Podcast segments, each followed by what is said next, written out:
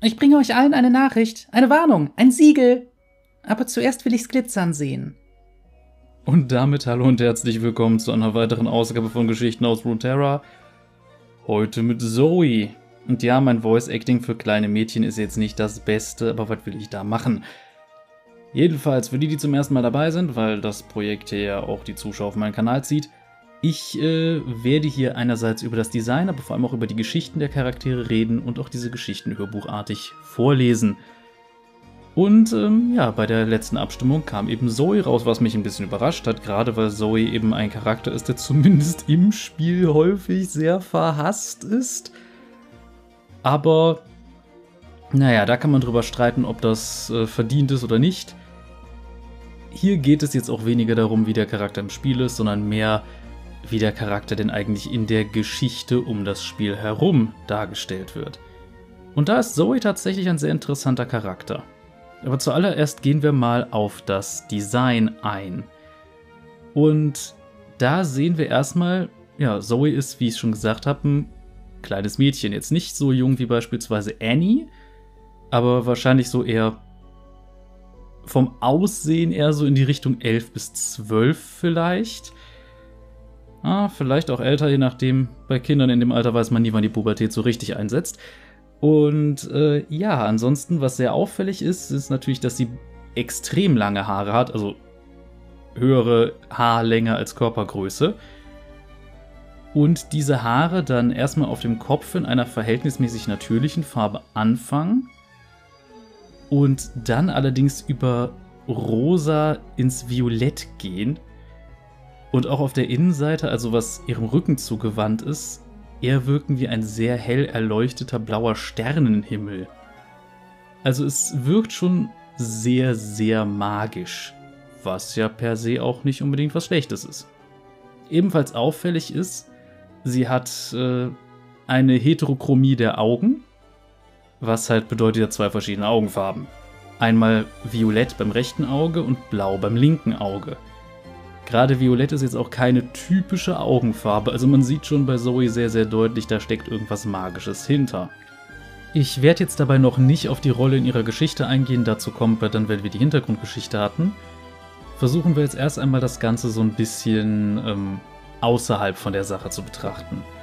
Was ansonsten noch sehr auffällig ist, sie trägt eine Art sehr großes Amulett, wo man aber auch wieder sieht, das ist irgendetwas Magisches, weil wir haben in der Mitte eine leuchtende Kugel, die nicht mit dem Rest verbunden zu sein scheint, und dann einen eigenartigen Ring drumherum, der auch wieder nicht mit der Kette oder dem Lederband selber verbunden zu sein scheint, sondern wir sehen, dass das Ganze irgendwie von Magie zusammengehalten werden muss.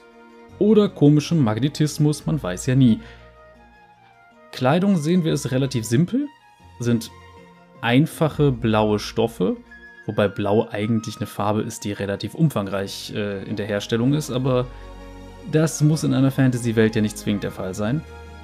Wir sehen einen relativ auffälligen Schal, einen ja, Rock, aber auch über eine Art Hose und ein relativ simples Oberteil, was die Schultern freilässt. Aber wir sehen auch sehr viel, sagen wir mal, ringförmigen, runden Schmuck. Insbesondere halt in den Haaren, am Handgelenk oder an den Handgelenken. Und generell halt, sie ist ein bisschen behangen mit Zeug, aber auf eine Art, die nicht komplett überladen wirkt. Das ist schon mal ganz nett. Ansonsten sehen wir noch einen Schlüssel am, ja, nicht unbedingt Gürtel, aber eben in der Höhe hängen das Interessante ist, man schätzt, das hat eine Verbindung zu Fiddlesticks. Wie das storytechnisch ist, weiß man dann allerdings auch nicht. Ansonsten noch relativ subtil sehen wir ein gewisses Armband mit einer Art Edelstein drin. Und noch einige andere kleine Sachen am Gürtel, die sich nicht so einfach erkennen lassen. Also, sie ist schon sehr, sehr auffällig. Und man sieht quasi, dieses Design schreit Magie und Sterne was bei einem Aspekt von Targon ja auch relativ gut passt. Auch wenn sie ein bisschen anders drauf ist als die meisten anderen Aspekte. Dazu kommen wir dann aber auch, wenn es soweit ist. Und ich würde sagen, eigentlich ist es sogar jetzt soweit. Das heißt, Wir gehen jetzt einmal in ihre Hintergrundgeschichte, die lese ich dann vor, und dann schauen wir, wie gut dieses Design denn eigentlich zu ihrer Rolle passt. Denn wir haben gesagt, sie ist ein Aspekt. Aber wofür steht denn dieser Aspekt? Das schauen wir mal. Viel Spaß!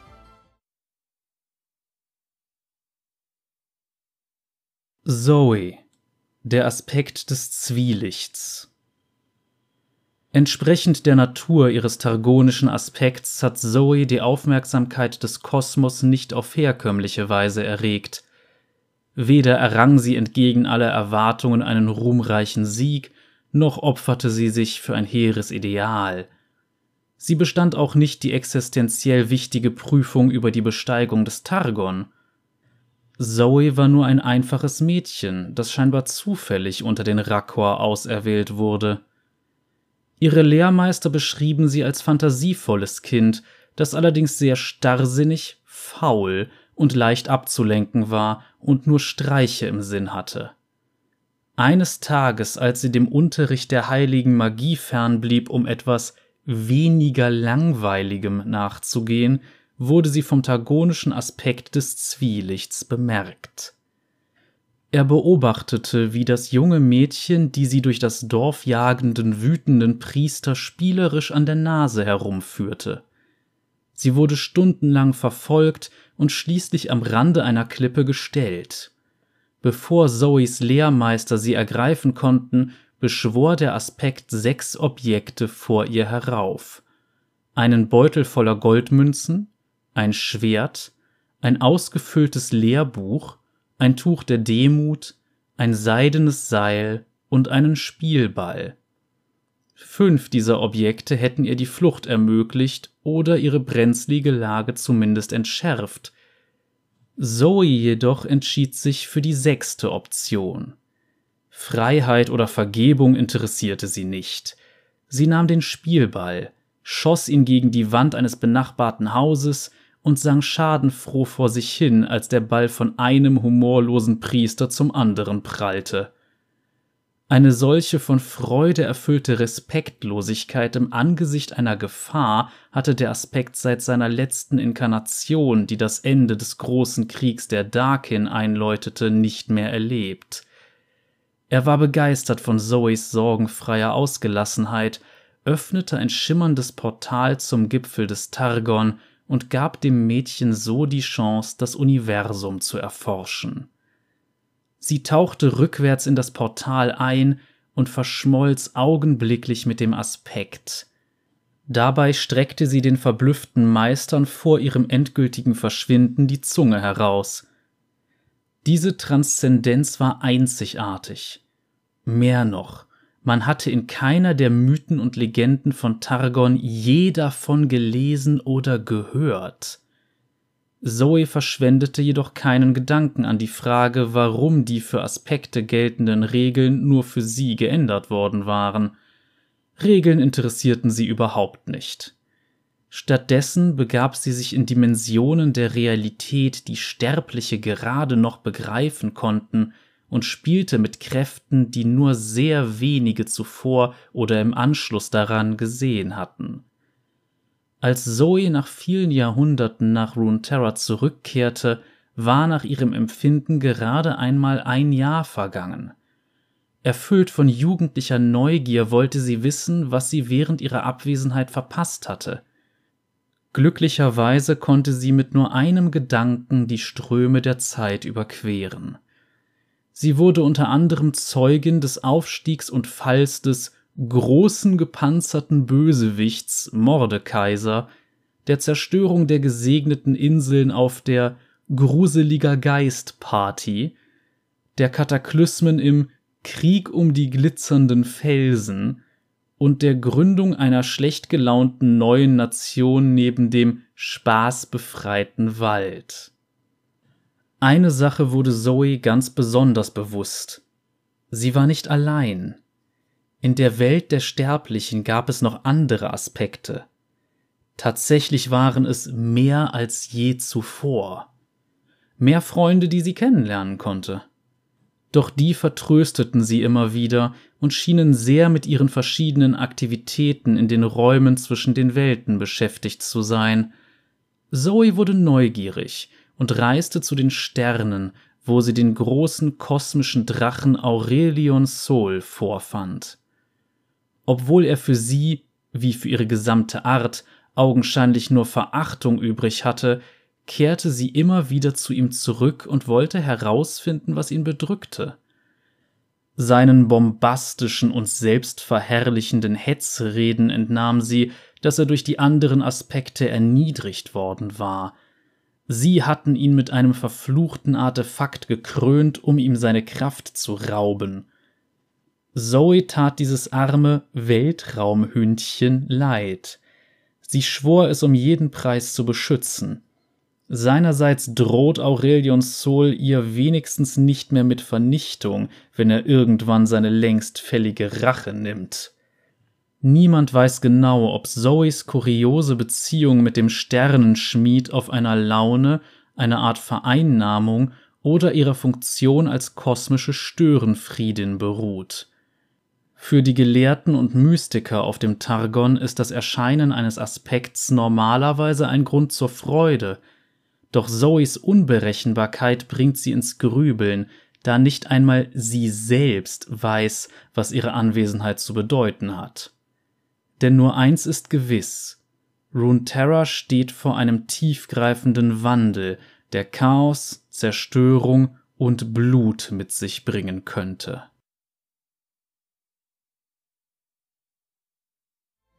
Und damit haben wir jetzt Zoes Hintergrundgeschichte abgehakt und können da jetzt natürlich einen gewissen Kontext erstmal erwähnen.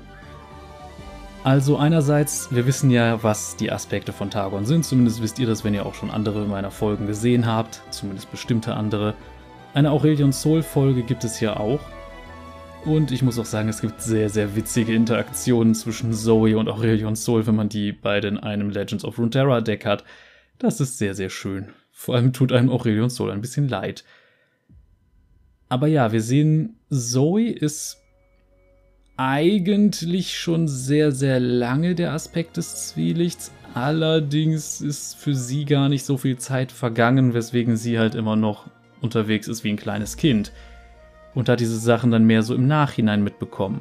Wir haben in einer anderen Geschichte, nämlich, ähm, was dieses Zwielicht der Götter, glaube ich, ähm, einmal ihre Vorgängerin, Maisha hieß sie, glaube ich, kennengelernt. Und die war ein bisschen anders drauf. Aber wir sehen, Zoe ist eigentlich mehr oder weniger zufällig in das ganze Aspektendasein hineingestolpert. Und ja, sie ist einfach ein verspieltes Kind. Wo man durchaus hier sagen kann, ja, das kommt so ein bisschen raus im Design. Also Jetzt kann man natürlich sagen, dass das irgendwie sehr in diese Loli-Richtung geht, wo einige dann meinen, so, ja, natürlich, die ist über 1000 Jahre alt, keine Ahnung. Ähm, wo ich denke, ja, eigentlich ist sie halt aber auch von der Art einfach ein kleines Mädchen. Deshalb, ob da jetzt was legal oder illegal ist, will ich überhaupt nicht besprechen. Ich würde sagen, im Zweifel nein. Aber genug davon. Einfach nur, falls diese Kommentare kommen ich muss sagen, ich finde Zoes Design halt sehr, sehr gut. Auch wenn sie wieder in so eine von den üblichen zwei Kategorien für weibliche Charaktere fällt. Nämlich entweder sexy oder niedlich. Sie fällt halt in die Kategorie niedlich. Gibt's weniger von als von der anderen, aber letzten Endes ist es manchmal dann doch ein bisschen schön, wenn man was anderes sehen würde. Aber sie ist dafür auf andere Arten halt so ein bisschen anders. Weil es gibt zum Beispiel ja schon ein sagen wir mal, magisches Kind, aber das ist Annie. Und Annie ist mehr unheimlich und vom Design her auch absolut nicht mehr für Runeterra geeignet, wenn man mich fragt. Man sollte der einfach nur das Design aus ihrem kleinen Kurzfilm geben, den sie vor einer ganzen Zeit mal bekommen hat. Zoe passt. Ich finde, man sieht auch bei der Ästhetik, dass sie was mit Targon zu tun hat, also insbesondere die Form des Schmucks.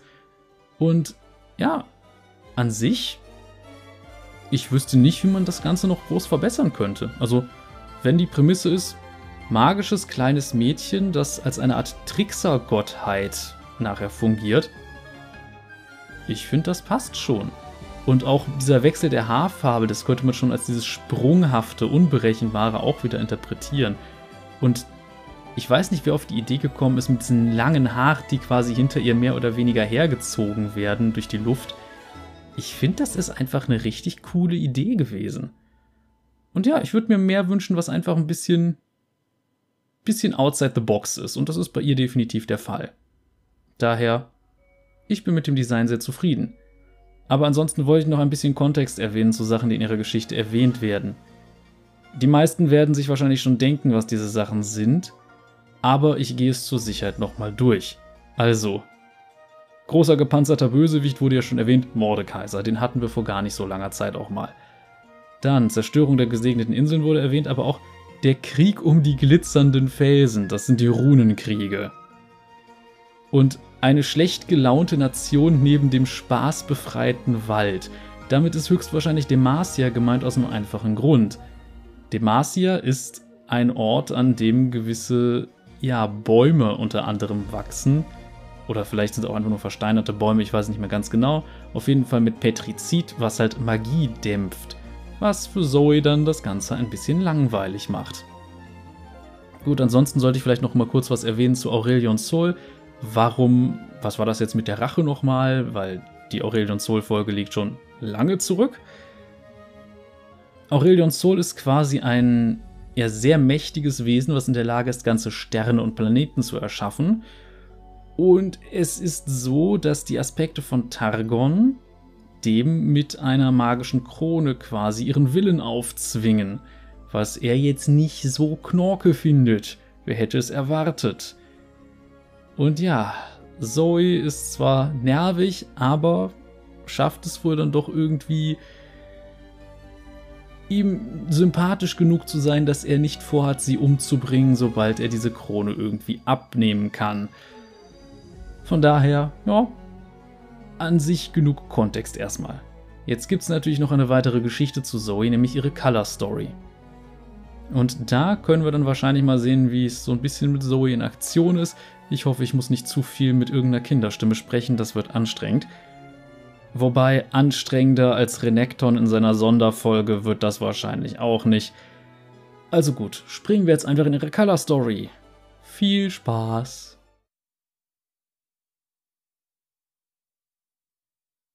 Lerne Zoe kennen. In dem Moment, als sie an den Kuchenladen dachte, sprang Zoe in die Luft und gab sich der Schwerkraft hin. Während sie fiel, sandte sie ihr Bewusstsein aus, um einen Durchgang zu formen. Augenblicklich öffnete sich ein Portal unter ihr, eine Verbindung zu dem anderen Ort. Sie fiel durch das Tor, ihre Masse kollabierte und implodierte auf ihrer Reise. Es kitzelt ein wenig, Leider erschien Zoe nicht an ihrem geplanten Ziel, stattdessen kam sie nur einige Schritte entfernt aus einem zweiten Portal hervor, vom Impuls ihres vorigen Falls durch die Luft getrieben. Nach einem kurzen Augenblick des Gleichgewichts wurde sie zurück in das zweite Portal gezogen, und wieder verzerrte sich der Raum und die Zeit um sie herum. Total wirbelig, würde sie sagen, bevor sie schließlich an den Anfangspunkt zurückplumpste – Beide Portale fielen im Raum zusammen und verschwanden vollständig. Eine gewaltige Magie brachte Zoes Reisefähigkeit durcheinander. Vermutlich stand sie in Verbindung mit jenem Wandel, den sie eigentlich verkünden sollte. Was ihr natürlich noch nicht gelungen war. Dies war ein Problem, aber kein ungewöhnliches. Sie war sich nicht wirklich sicher, worum es in der Botschaft ging oder für wen sie bestimmt war. Sie wusste nicht einmal, was sie bedeutete, aber ihrer Erfahrung nach waren diese Details meist irrelevant. Die heilige Mathematik wollte voranschreiten, und die Botschaften erklärten sich normalerweise kurz nach ihrer Ankunft von selbst. Zoe fand, dass dieser Punkt ein ziemlich cooler Vorteil der Existenz als Aspekt war. Natürlich stellte sich jetzt nur die Frage, wie sie die Wartezeit totschlagen sollte. Zoe sah sich um. Neben einem nahen Baum entdeckte sie ein kleines, wuscheliges Geschöpf mit einem enormen Schweif. Es ähnelte einem kleinen Jordel, doch Zoe entging nicht, dass die Verbindung dieses Geschöpfes zur Geisterwelt vergleichsweise unbedeutend war. Das Lebensmuster dieses kleinen Tiers blitzte in Zoes Kopf auf. Es sollte lediglich ein Dutzend Rotationen leben, bevor es seinen Geist erneut frei ließ. Die Kürze seines Lebens machte es für Zoe nur noch niedlicher. Zoe sprang auf und rannte auf das Geschöpf zu. So süß! Das kleine Tier kletterte den Baum hinauf, um ihr zu entkommen. Hey, komm zurück! schmollte sie. Noch auf ihrem Weg erschuf sie eine Zeitblase, die sie um eine halbe Rotation des Planeten drehte, bevor sie sich schließlich in Richtung des Baums warf. Die Anomalie prallte einmal auf, dann zerplatzte sie am Baumstamm. Für eine Sekunde waren die Vergangenheit und die Gegenwart des niedlichen Geschöpfs miteinander verschmolzen. Das Gebiet wurde vom Nachthimmel umhüllt, und Zwielichtschmetterlinge pulsierten überall. Das kleine Geschöpf fiel in den tiefen, ruhigen Schlaf des gestrigen Abends, als seine vergangene psychische und physische Verfassung sein derzeitiges Bewusstsein überwältigten. Zoe ignorierte für einen Moment die Schwerkraft, schwebte empor in die Äste und hielt neben dem kleinen Geschöpf inne. Ihre Hand verweilte zögernd über dem wuscheligen Fell. Sie wusste, dass ihr Zauber brechen würde, sobald sie das Geschöpf berührte. Zoe ist deine Freundin, flüsterte sie. Aber als sie den Kopf des Tieres streichelte, wachte es schlagartig auf und sprang panisch von ihr weg. Mit einem enttäuschten Stöhnen schwebte Zoe ein wenig höher und drehte sich kopfüber. Sie dachte darüber nach, Aurelion Sol zu besuchen, nachdem sie hier fertig war. Der Drache mochte Streicheleinheiten genauso wenig. Er war allerdings wesentlich einfacher zu fangen, ohne ihn dabei zu verletzen. Der Gedanke verschwand, als Zoe dank ihrer neuen Höhenlage über die Hügel hinweg ein Dorf am Horizont erblickte. Sie erschuf ein Portal, das sie ins Dorf bringen sollte, und sprang hinein. Jedoch konnte sie erneut nur einen Durchgang von ein paar Metern öffnen. Damit nicht genug, es kollabierte wie zuvor in sich selbst und zog sie augenblicklich wieder an ihren Anfangspunkt zurück. Das Sommergras sah einladend aus, und da sie keine bessere Idee hatte, wanderte sie stattdessen zu Fuß durch den Wald zum Dorf. Sie erreichte den Außenbereich der ummauerten Stadt, als die Sonne langsam hinter dem Horizont verschwand. Als sie Gelächter vernahm, sagte sie sich kurzzeitig von der Schwerkraft los und schwebte auf eines der Dächer des Dorfes. Im mittleren Innenhof spielten sechs Sterbliche. Im Gegensatz zu den Kindern und Erwachsenen, denen sie kürzlich auf ihrer Weltreise begegnet war, hatten sie eher Zoes Statur. Einer der Jungen jagte einem Mädchen im Kreis hinterher. Beide lachten. Die Regeln des Spiels waren ihr unbekannt. Zoe konzentrierte sich auf das wunderschöne rote Kleid des Mädchens und grübelte darüber nach, ob die Farbgebung etwas repräsentieren sollte. Zoe gefiel es, selbst wenn es keine Bedeutung für das Spiel hatte. Das Mädchen schien etwas größer als die anderen zu sein, und Zoe hatte das Gefühl, dass es Dinge wusste, die sie lernen musste. Der Junge war auch interessant, aber auf eine komplett andere Art. Sie konnte sehen, dass seine jetzige Inkarnation kurzlebig sein sollte, aber Zoe vermutete, dass es fantastisch wäre, wenn er ihr nachjagen würde. Sie war von seinem Kinn und der Form seiner Lippen angetan. Sie schluckte nervös. Schließlich war sehr viel Zeit vergangen, seit Zoe selbst eine der Sterblichen war oder überhaupt dieses Reich besucht hatte. Sie war seltsam besorgt darüber, dass die Gruppe sie nicht akzeptieren und sie von ihrem Spiel ausschließen würde. Zwei der anderen Jungs, die entschieden weniger interessant waren, schossen inzwischen einen Ball hin und her. An dieses Spiel erinnerte sich Zoe. Zoe, ermutigt von dieser Verbindung, schnellte vom Dach in die Mitte der Gruppe. Hallihallo, sagte sie, während sie den Schopf ihres Haares in eine Farbe verwandelte, die das Kleid des großen Mädchens nachahmte. Ein Geist, stieß der interessante Junge mit weit geöffneten Augen hervor. Dann schrie er Lauft. Zoe wollte sie darauf hinweisen, dass sie eher ein Aspekt als ein Geist war. Gleichzeitig war sie sich aber auch nicht sicher, inwieweit sein Schrei Teil des Spiels war. Eigentlich bin ich hier mit einer Botschaft, Aber falls ihr spielen wollt, ich hab viel Zeit, rief sie, als sie ihre Verfolgung aufnahm. Dann flog sie, so lässig wie sie konnte, neben dem großen Mädchen her. Dein rotes Kleid ist so cool. Bedeutet die Farbe irgendwas? fragte Zoe, aber ihr Versuch, ein Gespräch zu beginnen, war vergebens. Noch während sie sprach, zog der interessante Junge das große Mädchen in eines der Häuser. Er schlug die schwere hölzerne Tür hinter sich zu, was Zoe den Weg abschnitt. Zoe sah sich um und entdeckte, dass die anderen Sterblichen auf ähnliche Weise verschwunden waren. Sie vernahm jedoch einen Aufruhr bei einem Wachturm in der Nähe des Dorfzentrums. Einen Augenblick später rannten ein Dutzend Männer in Rüstung mit gezückten Speeren auf Zoe zu. Die Speere erinnerten sie an Pantheons Waffe. Örtliche Miliz, vermutete sie. Die Männer hielten sie für einen Geist und gaben lautstark Warnung, während ihr Anführer versuchte, einen Verbannungszauber zu wirken. Zoes Meinung nach war es ein sehr guter Zauber, aber nicht wirklich einer, den sie haben wollte. Sie fragte sich, ob die Stadt vielleicht oft von Geistern heimgesucht wurde. Als die Männer ihre Speere nach ihr warfen, manifestierte sie einen arkanen Meteor und sandte ihn in eine Flugbahn um den Wachturm aus. Danach erschuf das Mädchen des Zwielichts eine Portalverbindung, um den Speeren der Miliz auszuweichen, bevor sie schließlich die Sternschnuppe auf ihre Angreifer umlenkte. Der Einschlag des Meteors verursachte eine Implosion, die eine Kettenreaktion mit den kleinen Partikeln, die der Meteor während seines Fluges aufgesammelt hatte, auslöste. Sie bewirkte eine zweite Explosion, die sich durch die Miliz und ihren Turm sprengte und alles in ihrem Bereich zu feinstem Staub zerfallen ließ.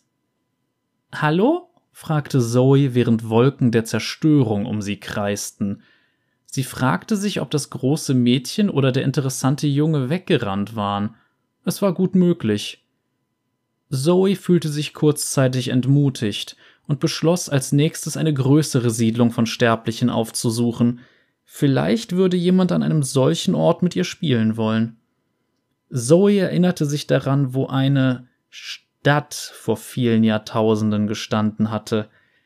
Instinktiv und ihrer vorherigen Misserfolge zum Trotz rief sie gedanklich ein Portal dorthin herbei.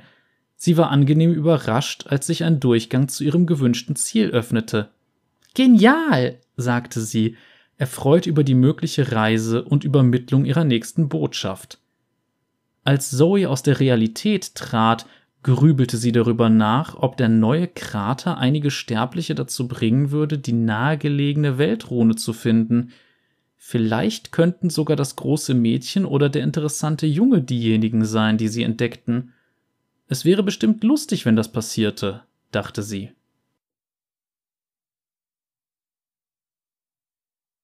Und das war jetzt auch das Ende von Zoe's Color Story. Und ich sag mal so, es gibt ein paar Sachen, die kommen nicht so ganz raus. Also wir merken, sie ist augenscheinlich dazu da, irgendwelche Nachrichten zu übermitteln, auch wenn sie selber nicht so richtig weiß, warum. Und da fragt man sich natürlich, was sind das jetzt für Nachrichten? Und tatsächlich ist es so, dass der Aspekt des Zwielichts wohl ein Aspekt der Veränderung und des Wandels ist. Das erfährt man allerdings eher aus Interaktionen, denn zum Beispiel Aatrox reagiert relativ aggressiv auf Zoe, was unter anderem daran liegt, dass der Aspekt des Zwielichts den Sterblichen die Möglichkeiten gegeben hat, die Darkin einzufangen. Dann ist es wohl verständlich, dass Aatrox da nicht unbedingt so begeistert war, möchte ich meinen. Aber gut. Das ist wieder eine ganz andere Geschichte, die ich übrigens sehr empfehlen kann.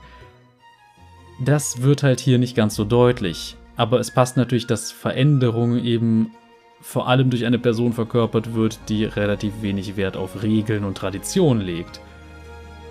Und ja, das ist auch erzählerisch ganz interessant. Die Frage jetzt, wer dieser Junge und das Mädchen und so weiter sein sollen, keine Ahnung, wahrscheinlich sind das einfach nur irgendwelche unwichtigen Nebencharaktere, die nie wieder vorkommen. Sowas macht Riot ja gerne. Ansonsten auch eine Sache, die hier gar nicht erwähnt wird, die aber in Interaktionen von Zoe immer wieder drankommt. Die Kleine steht total auf Ezreal. Warum? Wieso? Ich weiß es nicht. Es ist einfach so. Dabei ist sie sehr unbeholfen, aber gut, sie ist auch in dem entsprechenden Alter, glaube ich, in dem Jungen gerade so anfangen, interessant zu werden. Zumindest rein körperlich und geistig. Aber man merkt auch, sie ist sehr losgelöst von der Welt, also sehr, man könnte schon fast sagen, außerhalb, weil sie verbringt ja viel Zeit auch in anderen Dimensionen, könnte man sagen. Viel irgendwie durchs Weltall herumstreunen und selten tatsächlich dann auf Runeterra was machen dass die Sachen, die sie ankündigt auf Runeterra, dann häufig irgendwelche sehr drastischen Veränderungen, teilweise auch Katastrophen sind, das ist ihr, glaube ich, selber gar nicht so bewusst. Aber gut.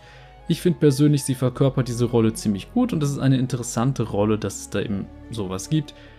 Auch, dass man merkt, dass sie relativ, äh, ja, also sie ist letzten Endes ein Mensch mit göttlicher Macht was passiert, wenn man einem Kind so eine Macht gibt. Das merkt man bei ihr sehr, sehr deutlich. Und generell, wie gesagt, ich, ich mag Zoe. In den Geschichten, im Spiel kann man drüber streiten. Aber ich würde sagen, das reicht erstmal von Zoe. Ihr könnt gerne in den Kommentaren da lassen, wie ihr diesen Charakter findet. Wir gehen jetzt erstmal zu den drei weiteren Charakteren, die mein Zufallsgenerator wieder ausgespuckt hat. Und ähm, ja, da dürft ihr dann wieder abstimmen. Natürlich wieder in meinem Community-Tab, weil ja YouTube keine Abstimmung mehr in den Infokarten zulässt, was ich am Anfang verwendet hatte. Und ach, egal. Kann ich genug drüber grummeln. Jedenfalls. Die drei Charaktere, die diesmal zur Auswahl stehen, sind Jin, der Virtuose, Nami, die Gezeitenruferin und Sona, die Virtuosin. Und ja, tatsächlich haben Jin und Sona im Deutschen quasi denselben Beinamen bzw. denselben Titel. Wobei Jin im Original im Englischen The Virtuoso heißt, Sona aber The Maven of the Strings. Warum man das nicht übersetzt hat, weiß ich auch nicht. Riot, why you do this? Ich weiß es nicht. Aber gut. Ihr könnt, wie gesagt, da entsprechend abstimmen. Wir gehen mal kurz durch, wer die Charaktere sind. Jin haben vielleicht einige schon aus dem, ähm, naja, aus dem Z-Comic, den ich ja durchaus bei der Z-Folge auch vorgelesen habe, ähm, kennengelernt. Ein ziemlich durchgeknallter Serienmörder mit einer Besessenheit mit der Zahl 4. Der vor allem versucht, irgendwelche Kunstwerke mit seiner Magie zu erzeugen. Also er hat eine Art Illusionsmagie, die er dann auf seine Kugeln und vorher waren es, glaube ich, Messer legt äh, ist ziemlich äh, eigenartig. Nami hingegen ist ein Wesen von den Vastaya, um genau zu sein, also von den Mirai heißen sie, glaube ich. Und das sind im Wesentlichen, sind wir ehrlich, Meerjungfrauen. Und sie ist in einer bestimmten Funktion, denn sie soll ein bestimmtes Artefakt wiederbekommen, einen Mondstein, wenn ich mich recht erinnere, und äh, hat deshalb auch einen gewissen Kontakt zu Diana, die wir ja auch letztens behandelt haben. Und Sona hingegen ist, glaube ich, ursprünglich aus Ionia, lebt jetzt aber, glaube ich, in Demacia, ist stumm, kann aber mit ihrer Musik Magie wirken. Wenngleich das Instrument, das sie da vor ihr ja, herumschleppt, halt, beziehungsweise schweben lässt, irgendwie nicht so wirkt, als wäre das ein funktionales Instrument. Also ich meine, eine Zither oder sowas kenne ich ja auch, aber das ist seltsam. Na egal. Ihr könnt wie gesagt abstimmen, einfach Community Tab. Das müsste so das oberste sein, was da ist und ja. Und ansonsten bitte Leute, achtet auf das Datum von Abstimmungen. Ich habe dann teilweise bei Abstimmungen, die schon über eine Woche alt waren, dann noch Kommentare drüber bekommen und dann dachte ich mir, die Abstimmung ist längst durch, Leute. Aber egal. Genug davon. Kommen wir zum sonstigen YouTube-Kladderadatsch. Ihr könnt also jetzt gerne einmal Sachen machen wie ein Däumchen nach oben dalassen oder ihr könnt abonnieren, falls ihr das noch nicht getan habt und auf die Glocke klicken, falls ihr das noch nicht getan habt. Ansonsten gibt es noch Links in der Videobeschreibung, nämlich einmal zu meinem Twitter-Account und einmal aber auch noch zu drei, ja einmal zu drei Sachen. Ich äh, merke, ich sollte vielleicht doch anfangen zu skripten, aber das wäre mir zu viel Aufwand. Gut, ähm, Ihr könnt also auf diese Links klicken, falls ihr irgendwie mir Geld hinterherwerfen wollt. Manchmal wollen Leute das aus irgendeinem Grund. Und dafür gibt es dann halt Bandcamp, Kofi und Patreon. Ansonsten gibt es auf diesem Kanal noch ein paar andere Sachen. Es gibt nämlich regelmäßig Dungeons and Dragons Pen and Paper. Es kann auch sein, dass dann irgendwann mal was anderes kommt, je nachdem, was sich ergibt, aber wir machen es einmal die Woche und das macht sehr viel Spaß. Ansonsten gibt es ab und an Sonderfolgen zu Geschichten aus Runeterra. Das erscheint sonst jeden Samstag und die Sonderfolgen dann an Sonntagen, wenn es denn Sonderfolgen gibt. Ansonsten streame ich unregelmäßig auch schon mal Spiele. Aktuell bin ich bei Danganronpa 2. Ein Spiel, das vor allem sehr bekloppt ist, aber auch sehr viel Spaß macht und ein bisschen so etwas wie Among Us in einem Anime-Setting, bevor es Among Us gab. Aber okay. Gut, wir sehen uns dann bei der nächsten Folge wieder. Ich bin gespannt, wen ihr da wählt. Momentan sieht es aus, als würde es vielleicht Shen werden, aber genaueres kann ich noch nicht sagen. Bis dahin, Cheerio!